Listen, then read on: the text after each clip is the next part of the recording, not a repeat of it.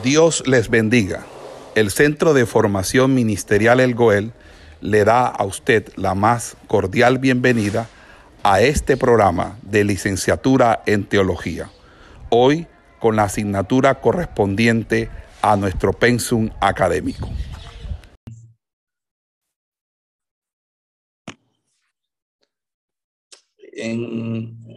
Dios les bendiga, la paz y la gracia de nuestro Señor Jesucristo sean sobre todos y cada uno de vosotros. Continuamos con las estructuras fundamentales de la teología del apóstol Pablo. En las clases anteriores se había señalado que la resurrección de Cristo es el comienzo de la nueva creación. Eso nos lleva lógicamente a la pregunta de qué importancia se ha de atribuir a la vida terrenal de Cristo antes de su muerte y su resurrección.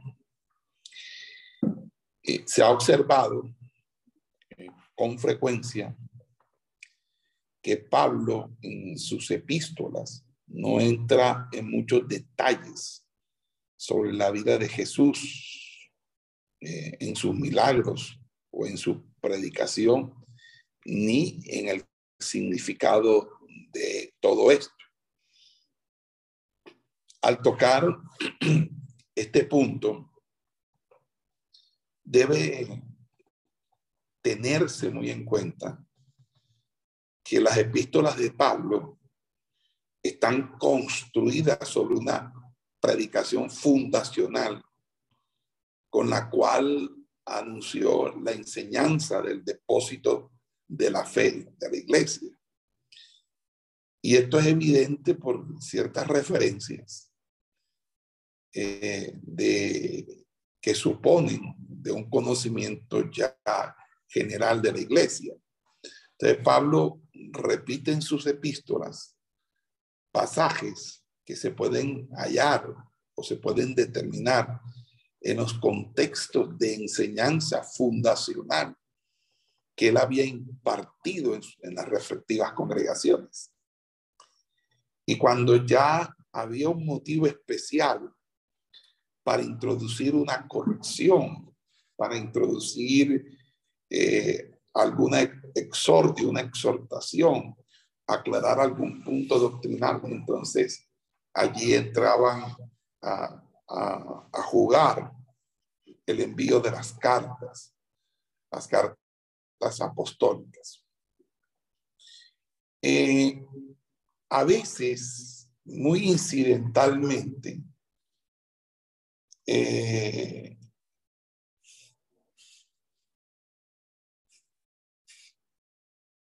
Muy incidentalmente, Pablo recurre a expresiones eh, específicas de Jesús, es decir, a los dichos de Jesús. Eh, y eso eh, revela que en general el punto de partida para su enseñanza estaba precisamente en haber recibido la revelación del Evangelio de manera directa por Jesús. Vamos a buscar la escritura en Romanos 12, 14. Alguien que sea habilidoso para buscar textos y me halle. Romanos 12, 14 y lo.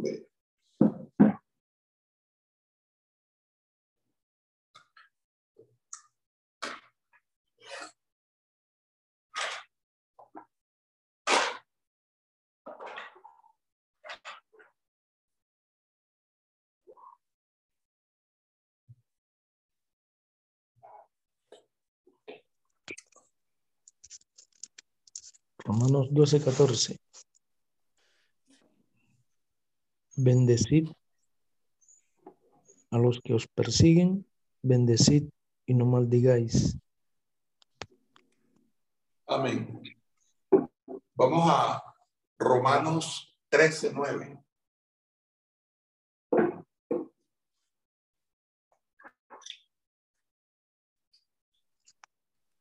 Trece nueve. Porque no adulterarás, no matarás, no hurtarás, no dirás falso testimonio, no codiciarás. Y cualquier otro mandamiento en esta sentencia se resume. Amarás a tu prójimo como a ti mismo. Gálatas capítulo 3, eh, no, 5, 14.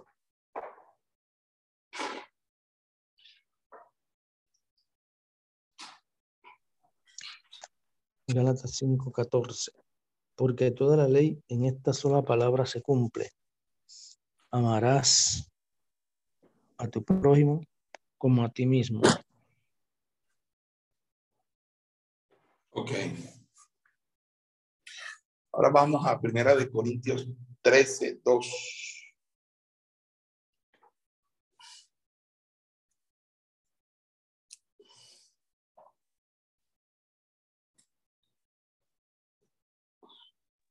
Primera de Corintios 13, 2. Y si tuviese profecía y enseñase Dos, todo- dos. Dos.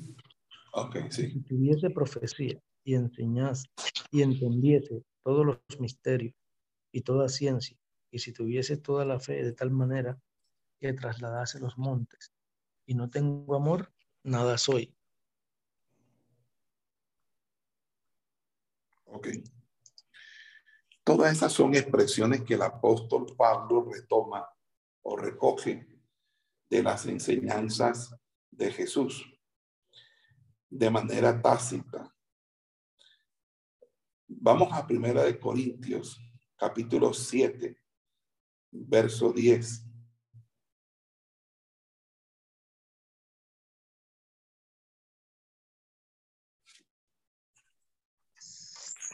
Primera de Corintios 7, 10.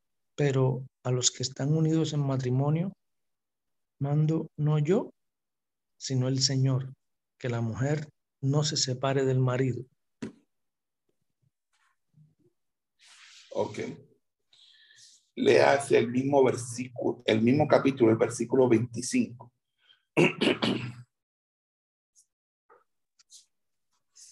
En cuanto a las vírgenes, no tengo mandamiento del Señor, mas doy mi parecer como quien ha alcanzado misericordia del Señor para ser fiel.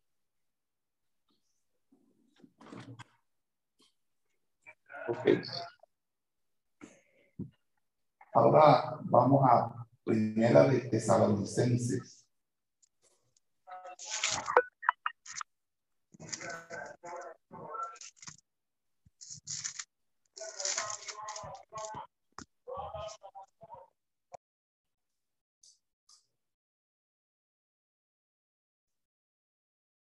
Capítulo 4. Versículo 15.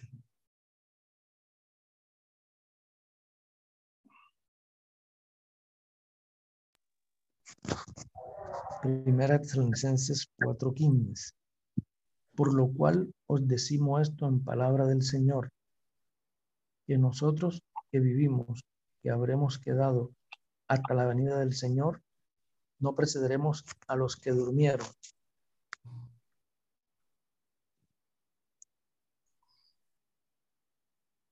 Ok.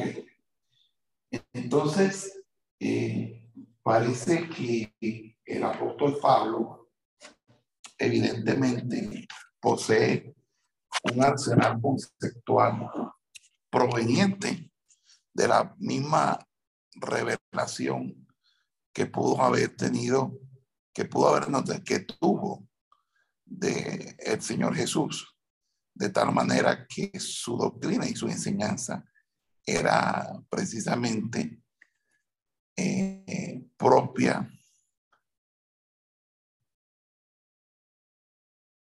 eh, no era era no era eh, algo que él se había inventado por así decirlo, sino que era algo que él había recibido. Porque yo recibí del Señor, como dice en primera de Corintios 11, lo que antes os, antes os enseñé.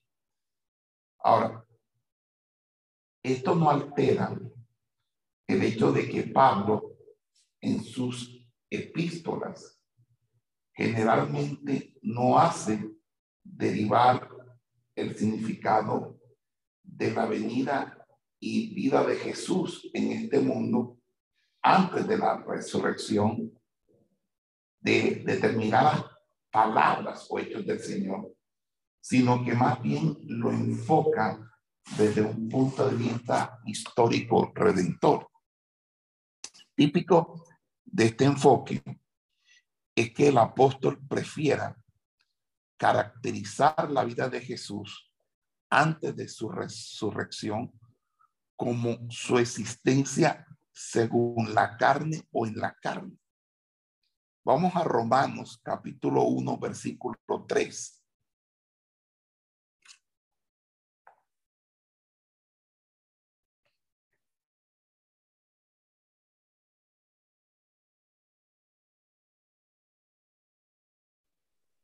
Romano 1.3 acerca de su Hijo, nuestro Señor Jesucristo, que era del linaje de David, según la carne.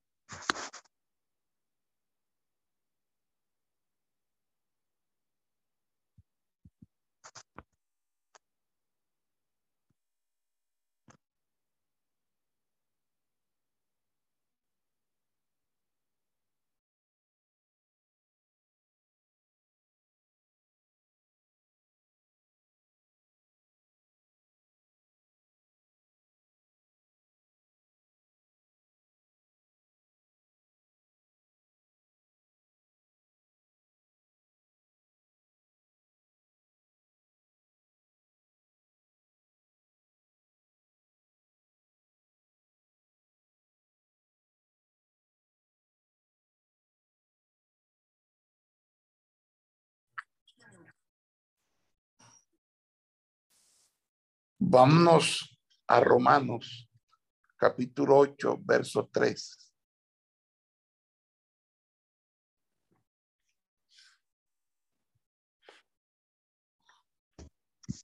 Ocho tres. Porque lo que era imposible para la ley, por cuanto era débil por la carne, Dios enviando a su Hijo en semejanza de carne de pecado, y a causa del pecado, condenó al pecado en la carne Ok, vámonos a Romanos capítulo 9, verso 5. Mire que el apóstol Pablo, para hablar de la existencia terrenal de Jesús, utiliza la expresión según la carne o en semejanza de carne.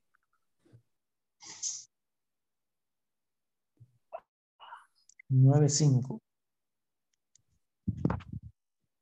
de quienes son los patriarcas, y de los cuales según la carne vino Cristo, el cual es sobre todas las cosas, bendito por los siglos. Amén. Vamos a segunda de Corintios, capítulo 5.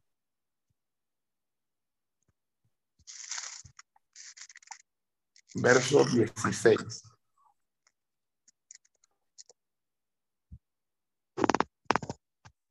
5.16.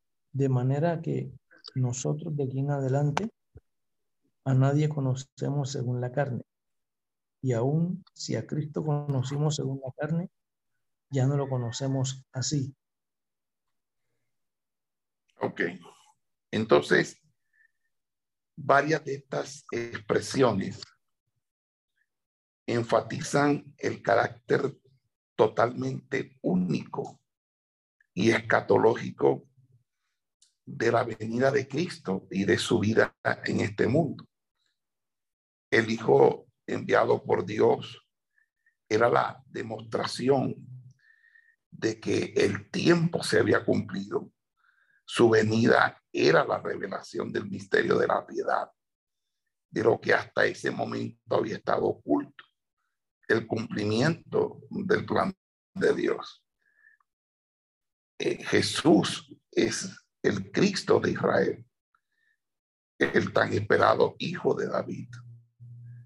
Mas su revelación tuvo lugar en la carne. Esto es, aceptó el modo de existencia del mundo presente.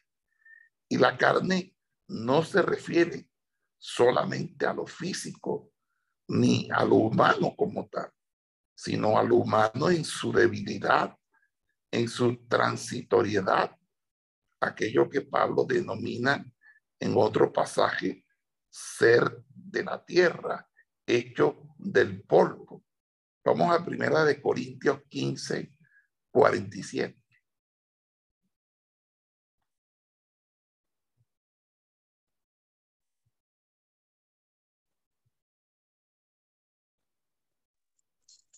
Quince cuarenta y siete. El primer hombre es de la tierra, terrenal. El segundo hombre, que es el Señor, es del cielo.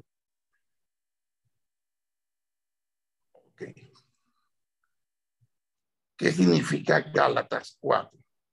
Cuando dice que Jesús fue nacido de mujer. O en Romanos 8:3, cuando habla de la semejanza de carne de pecado en la que Dios envió a su Hijo.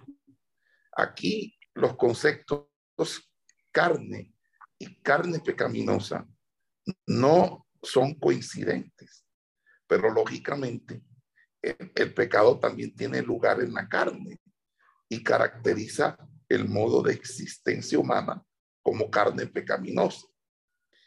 En esta semejanza, que es el término homoyoma, homoyoma, envió Dios a su Hijo. Una expresión que Pablo también emplea en otros pasajes para señalar la diferencia entre similitud e identidad. Cristo vino pues en este estado humano débil y perecedero, pero sin ser partícipe del pecado del género humano. Así, en este modo de existencia, fue conocido antes de la resurrección. Vivió y murió en esta carne, como también se expresa en Colosenses 1, 22, cuando dice en su cuerpo de carne. Vamos a buscar Colosenses 1, 22.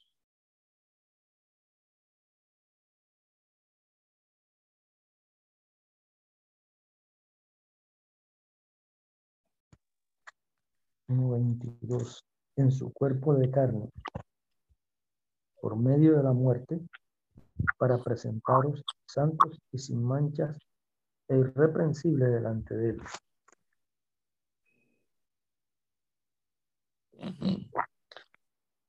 Esta expresión no se refiere solamente al físico como organismo material, sino también a toda la existencia de Cristo, como la de un hombre expuesto a la transitoriedad, a la debilidad. Y también en esta carne que aparece en Primera de Corintios 15, 42 y su siguiente, hace una alusión en su existencia humana, porque fue entregado a la muerte, la muerte de cruz para él abolir la enemistad, reconciliar eh, a todos nosotros y condenar el pecado. Ahora, Cristo revelado en la carne, teniendo en este sentido la significación específica de su vida anterior a su resurrección y lo que ha de ser adorado. Con ella comenzó ya la revelación, el envío del Hijo, la plenitud del tiempo. Pero la nueva creación es la de la resurrección de Cristo. Por esta razón, la muerte de Cristo es el momento crítico de la existencia del, del viejo. Cristo muere a él, al mundo, y por medio de la muerte muere a la carne, al viejo guion. Pablo toma este momento crucial como su punto de orientación y desea que todos los creyentes apunten hacia él. No obstante, culmina la vida de Cristo en la carne, sino que también tiene lugar una comprensiva y determinante transición de la vieja existencia a la nueva, del viejo de la vieja creación a la nueva creación. Así es como Cristo, al morir, liberó a los suyos de, de, esta, de este tiempo presente. Vamos a buscar un texto en Gálatas capítulo 1, versículo 4.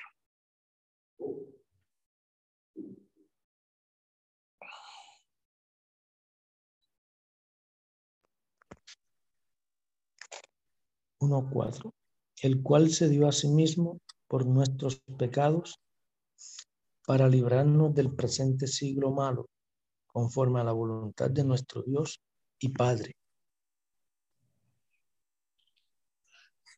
Así, entonces, desde ese instante, la fe no conoce, es decir, no juzga más según la carne.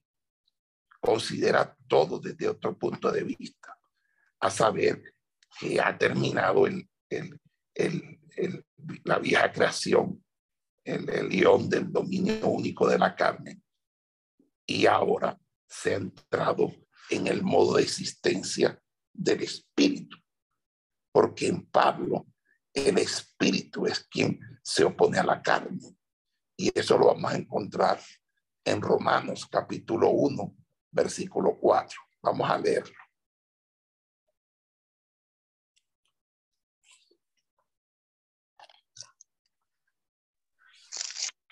Uno cuatro. Que fue declarado hijo de Dios con poder según el Espíritu de Santidad por la resurrección de entre los muertos Amén. Ahora vamos a primera de Timoteo 3:16, cuando habla de la manifestación en carne, pero la justificación en el espíritu.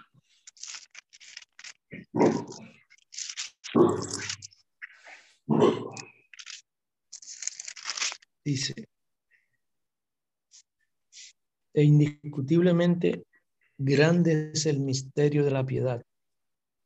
Dios fue manifestado en carne justificado en el Espíritu, visto de los ángeles, predicado a los gentiles, creído en el mundo, recibido arriba en gloria. Amén. Miren la oposición de lo, de lo del Espíritu con la carne. Ahora vamos a Romanos 8:10.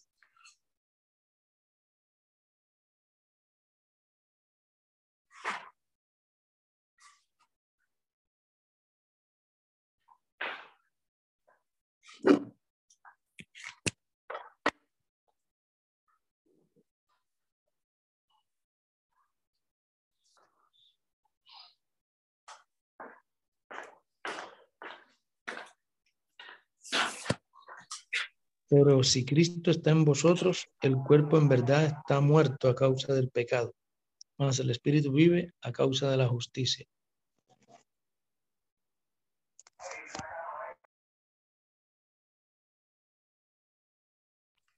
Entonces, el espíritu es el que da vida. Y la oposición que se da es en los términos de el modo de existencia en el que el pecado reina y el modo de existencia en el que la fe reina. Y la fe nos, nos, nos involucra en lo invisible, nos involucra en lo espiritual, nos involucra en lo que es del espíritu. en ese orden de ideas, podemos seguir dilucidando este tema, porque carne y espíritu no son contrapuestos como si fueran dos partes de la existencia humana o de la de Cristo. No se trata en este sentido eh, de una dicotomía antropológica. Tampoco se trata de una contraposición ética. Aunque en otros contextos sí podríamos decir que hay una contraposición ética, como en Gálatas capítulo 5, eh, porque allí ah, hay fundamento para que donde se puede representar dos existencias, una la carne, otra el espíritu, y la antagonización que hay. Pero se debe interpretar también la diferencia entre el primer Adán como alma viviente, es decir, carne, y el segundo como espíritu vivificador. Y la contraposición tiene entonces un carácter histórico redentor. Califica al mundo y a la existencia anteriores a Cristo como carne. Esto es como lo creado en debilidad.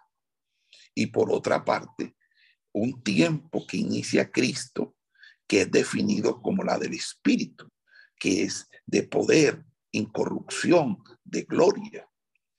Pablo considera la vida de Cristo antes y después de su resurrección, según, esa, según la contraposición histórico-redentora entre carne y espíritu. Y la carne es el modo de existencia de la vieja creación y el espíritu es el modo de existencia de la nueva creación. En virtud de su resurrección de los muertos, Cristo se revela según el espíritu de santidad como el Hijo de Dios en poder. Y es lo que leímos en Romanos 1.4. Es justificado, es decir, vindicado, revelado en su verdadero significado por el Espíritu, como lo leímos en Primera de Timoteo 3.16. Entonces, por esta nueva manera de ser de la resurrección y del Espíritu, la iglesia puede ahora conocer a Cristo y puede también considerarse unida con Él el cuerpo, es decir, la vida, está sujeto a la muerte por causa del pecado. Pero el Espíritu, el autor de la nueva creación, da vida por medio de la justicia que se cumple en Cristo. Por esta razón, la iglesia ya no está en la carne.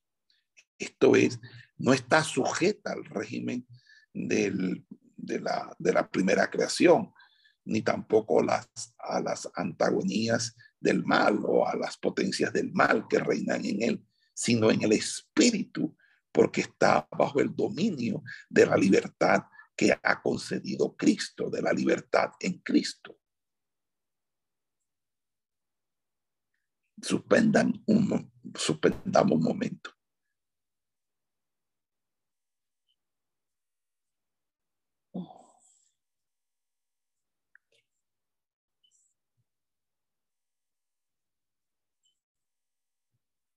Hola.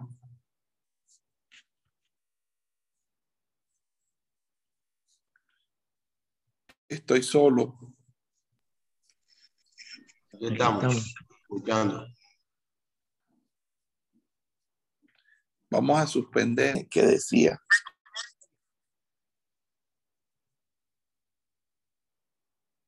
Ahora paso a hablar del espíritu. Las explicaciones que interpretan erróneamente la verdadera naturaleza de la obra del Espíritu en los escritos paulinos consideran en esencia la obra del Espíritu con, eh, desarrollada por Pablo como si fuera una cristianización, cristianización del concepto de neuma griego pero eh, realmente, sea como quieran interpretarlo, el trasfondo evidente, natural. No es el pensamiento y lenguaje griego, es el pensamiento del Antiguo Testamento, es el lenguaje del Antiguo Testamento, es el ruach hebreo. Allí en el Antiguo Testamento, el Espíritu figura una y otra vez en relación con el poder creador y el poder recreador de Dios que, que gobierna el mundo, la historia y que aún los conduce a su objetivo final. Es decir, que está estrechamente relacionada con eh, los acontecimientos históricos redentores. Por eso eh, es el Espíritu Santo el que capacita para su, tarea a Jesús, eh, para que Jesús pueda recibir. Vamos al libro del profeta Isaías, vamos a mirar unos textos que nos van a aclarar esto. Isaías, Isaías 32.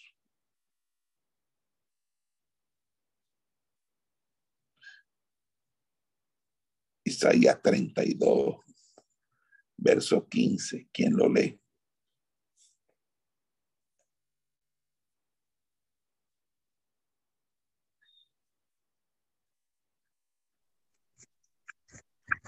Isaías 32, 15.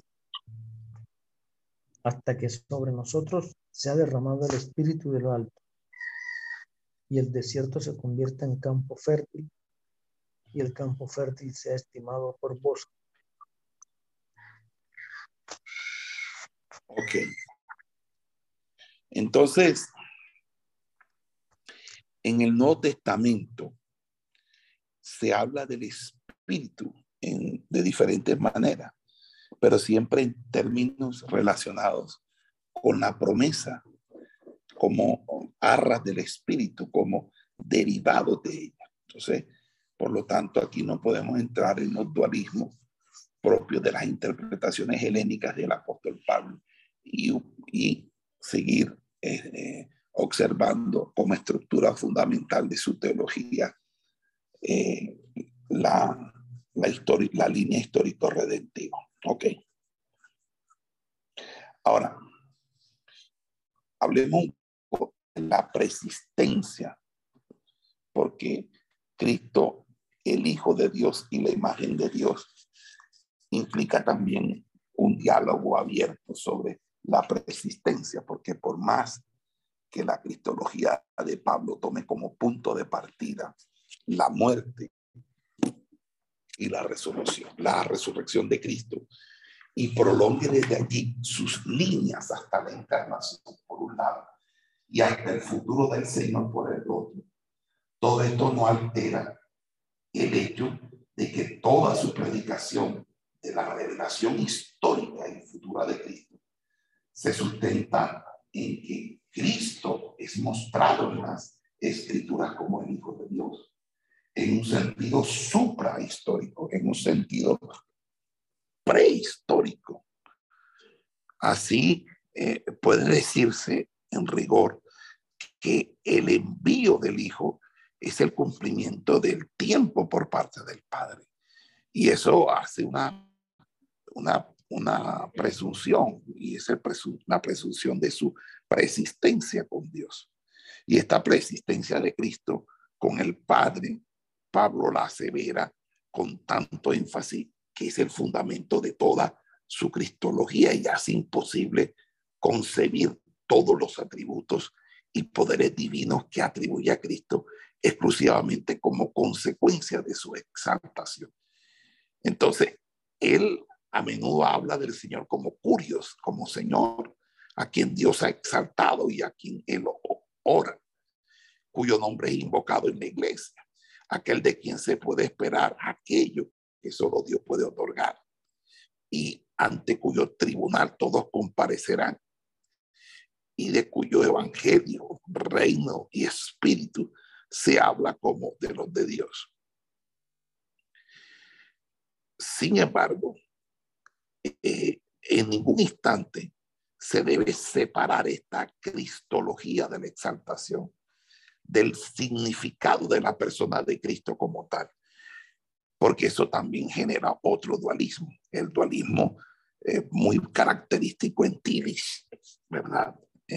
de hablar del, del Jesús histórico y del Cristo de la fe.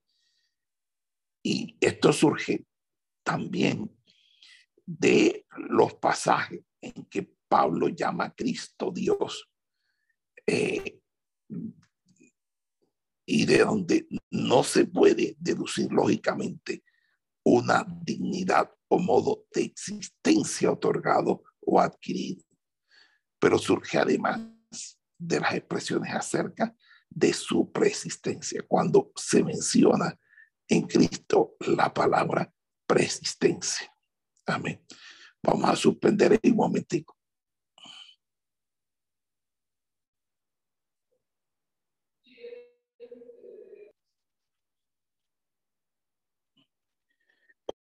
Cuando Pablo habla de la preexistencia de Cristo, no la considera divorciada de la revelación de Cristo en la historia de la salvación, sino precisamente Pablo considera la persistencia de Cristo en los términos de la historia de la salvación.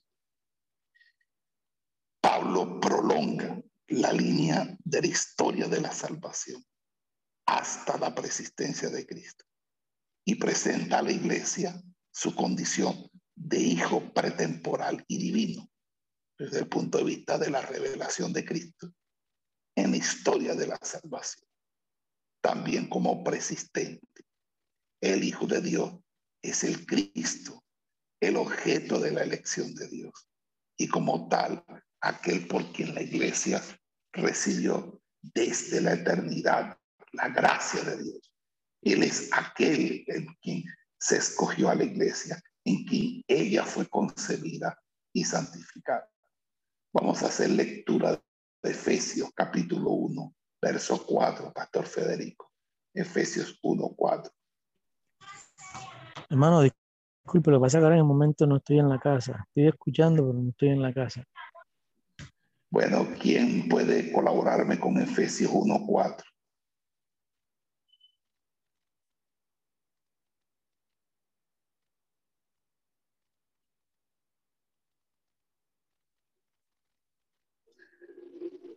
Efesios 1.4. Sí. Dice, según nos escogió en él antes de la fundación del mundo, para que fuésemos santos y sin mancha delante de él. Segunda de Timoteo 1.9.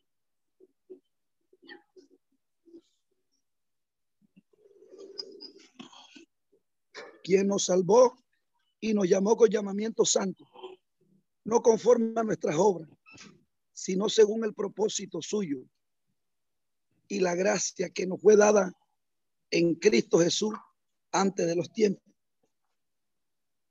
Ok, segunda de Timoteo 1.9 eh, leíste, ahora vamos a Romanos 8.29.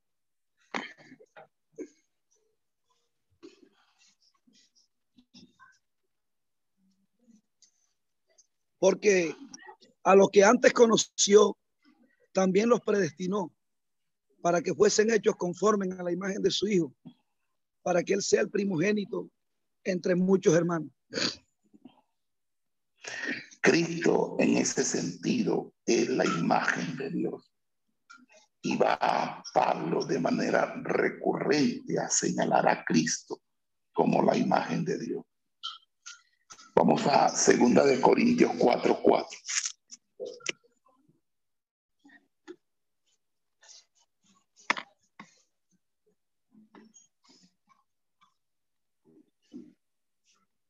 En los cuales el Dios de este siglo cegó el entendimiento de los incrédulos para que no le resplandezca la luz del Evangelio de la gracia de Cristo, el cual es la imagen de Dios. Amén. Vamos a Colosenses 1.15. Colosenses qué? 1.15. Ah, sí. Dice, Él es la imagen del Dios invisible, el primogénito de toda creación.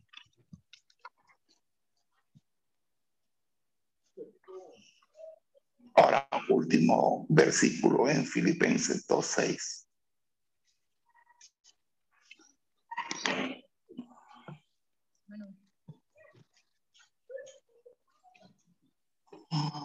Filipenses 12 ya.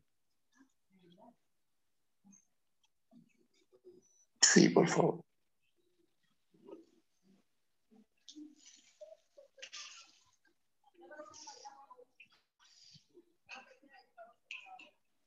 El cual siendo en forma de Dios, no estimó el ser igual a Dios como cosa que aferrarse.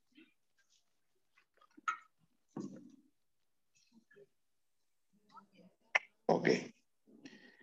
Estas expresiones son importantes porque con ellas Pablo expresa la gloria divina de Cristo de una manera muy significativa y que le da carácter a su cristología. En el contexto de 2 de Corintios 4:4, Pablo habla de su evangelio como una erradicación de la gloria divina. Fundamenta ello denominando a Cristo, cuya gloria vemos en el Evangelio, la imagen de Dios. Afirma eh, luego de que esta gloria es el resplandor de Dios. Hizo resplandecer en los corazones de la iglesia mediante el conocimiento de su gloria en la faz de Jesucristo. Entonces, el texto de segunda de, la segunda de Corintios 3:18 hace claro que en conexión con esta gloria debemos pensar en la gloria del Cristo, del Cristo que dio, del Cristo exaltado. Cuando en este contexto se le llama Cristo imagen de Dios, esto significa nada menos que en él se manifestó la gloria de Dios, se manifestó Dios mismo.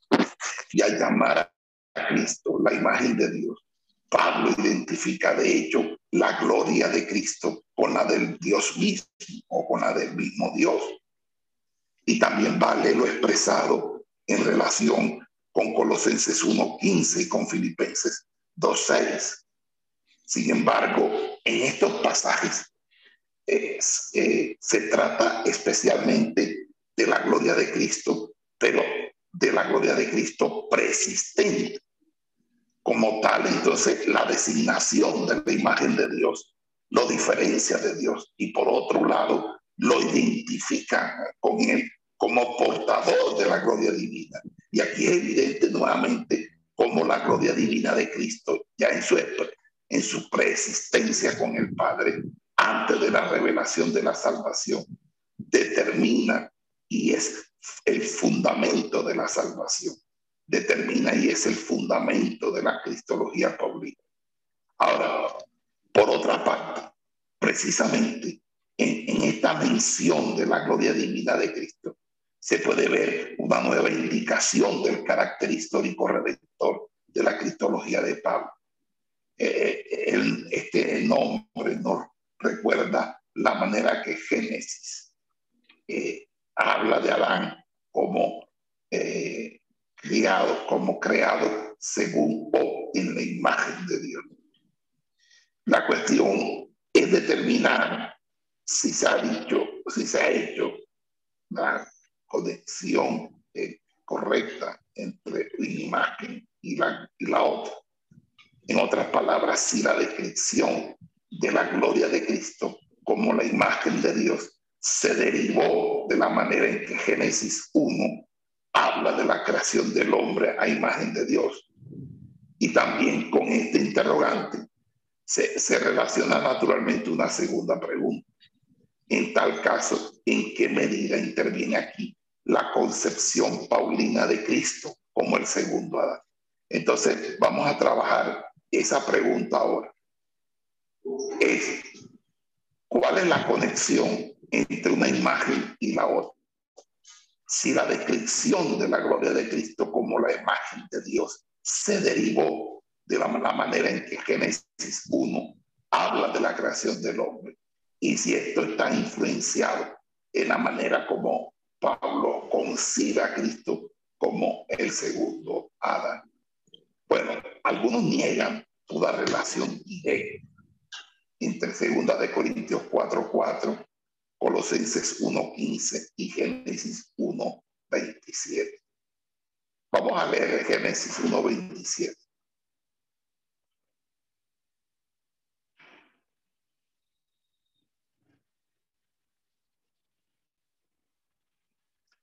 Colosenses, eh, perdón, Génesis 1.27, ¿quién lo lee, por favor?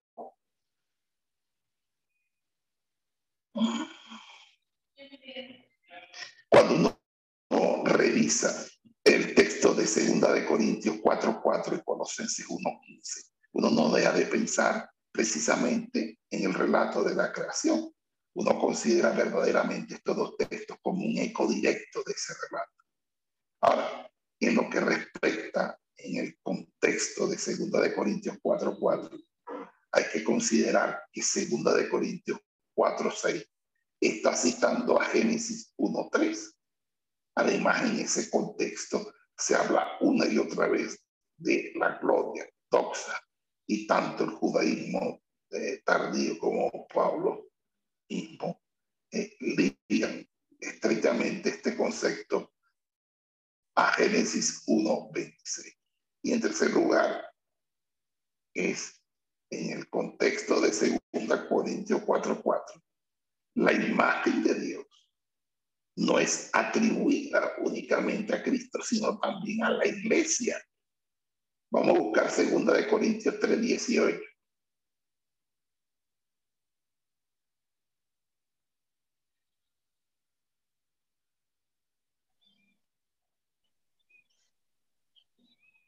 Por tanto, Oye, alguien que me...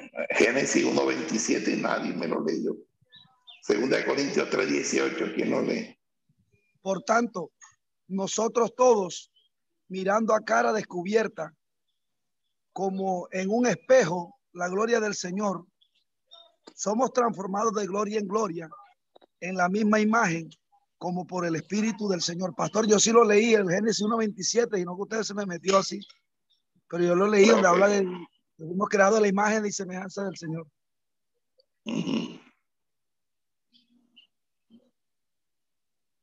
Génesis 1.27 yo lo leí. Que dice, y creó Dios, y creó Dios al hombre a su imagen. A imagen de Dios lo creó, varón y hembra los creó. Entonces usted estaba explicando que esto es lo que ah, cuando utiliza imagen allá se refiere a esto. Bueno, entonces hay un eco de lo que dice Génesis 1.27. Ahora, y en lo que respecta a Colosenses 1.15, eh, Filipenses 2.6, eh, todo el, el, es el himno de este pasaje sobre la creación. La expresión imagen de Dios tiene evidentemente sus raíces en Génesis 1.27. Además, ello se ve corroborado por el hecho de que aquí se llama también a Cristo, el principio, Arge y el primogénito, prototopos, eh, siendo presentados como gobernador del mundo. Pensamientos que encontramos también en eh, encontramos también en la teología eh, adánica del judaísmo posterior. Podemos decir que la conclusión es que tenemos así adelante de nosotros una interpretación cristológica de Génesis 1, que es la, la explicación eh, que Pablo le está dando, eh, que es, la, es muy diferente a la rabí, porque obviamente los rabinos no recibieron a Cristo. Entonces, esto nos lleva, amados hermanos, a que aquí los caminos de los exégetas se alejan nuevamente, mientras algunos interpretan de esta manera la relación con Génesis 1.26. Otros, otros simplemente la van a negar. Vamos a hacer una pausa.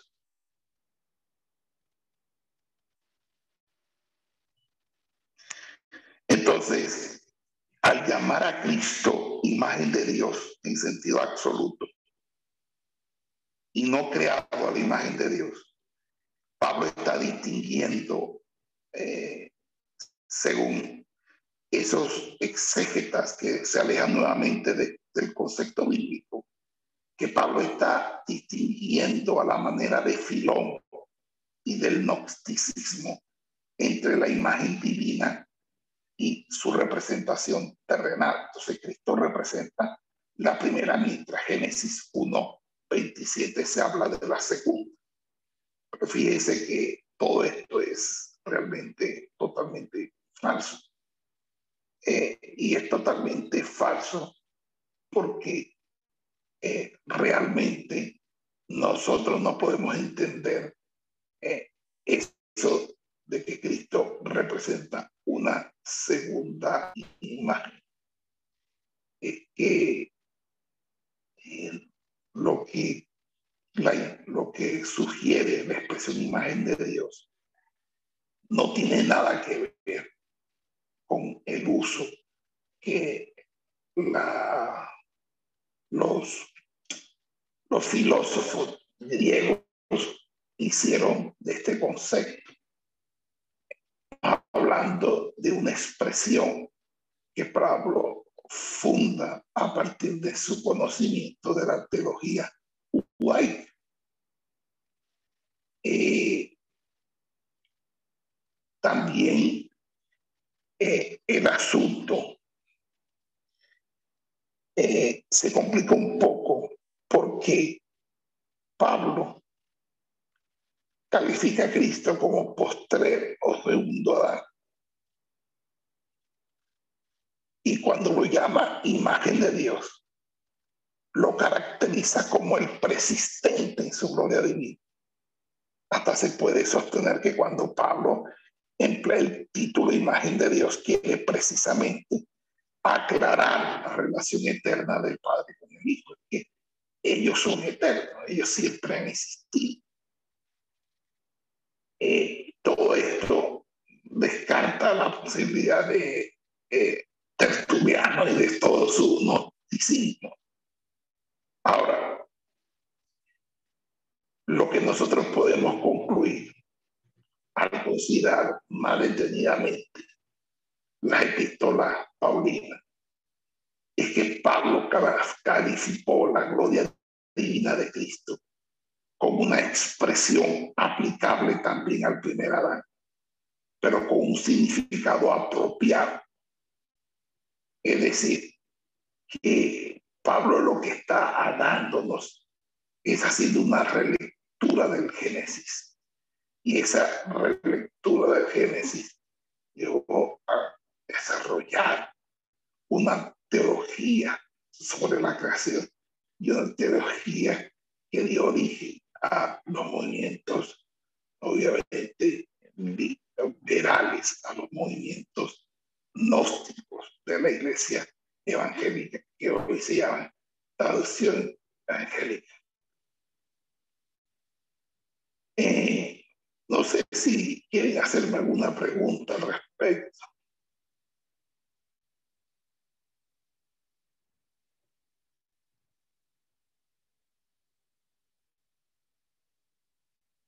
Ok. Vamos a dejarlo hasta ahí a la clase, por favor. Esperamos que este estudio haya sido de bendición para su vida y ministerio. A Dios sea la gloria. Este es el Ministerio El Goel, vidas transformadas para cumplir el propósito de Dios.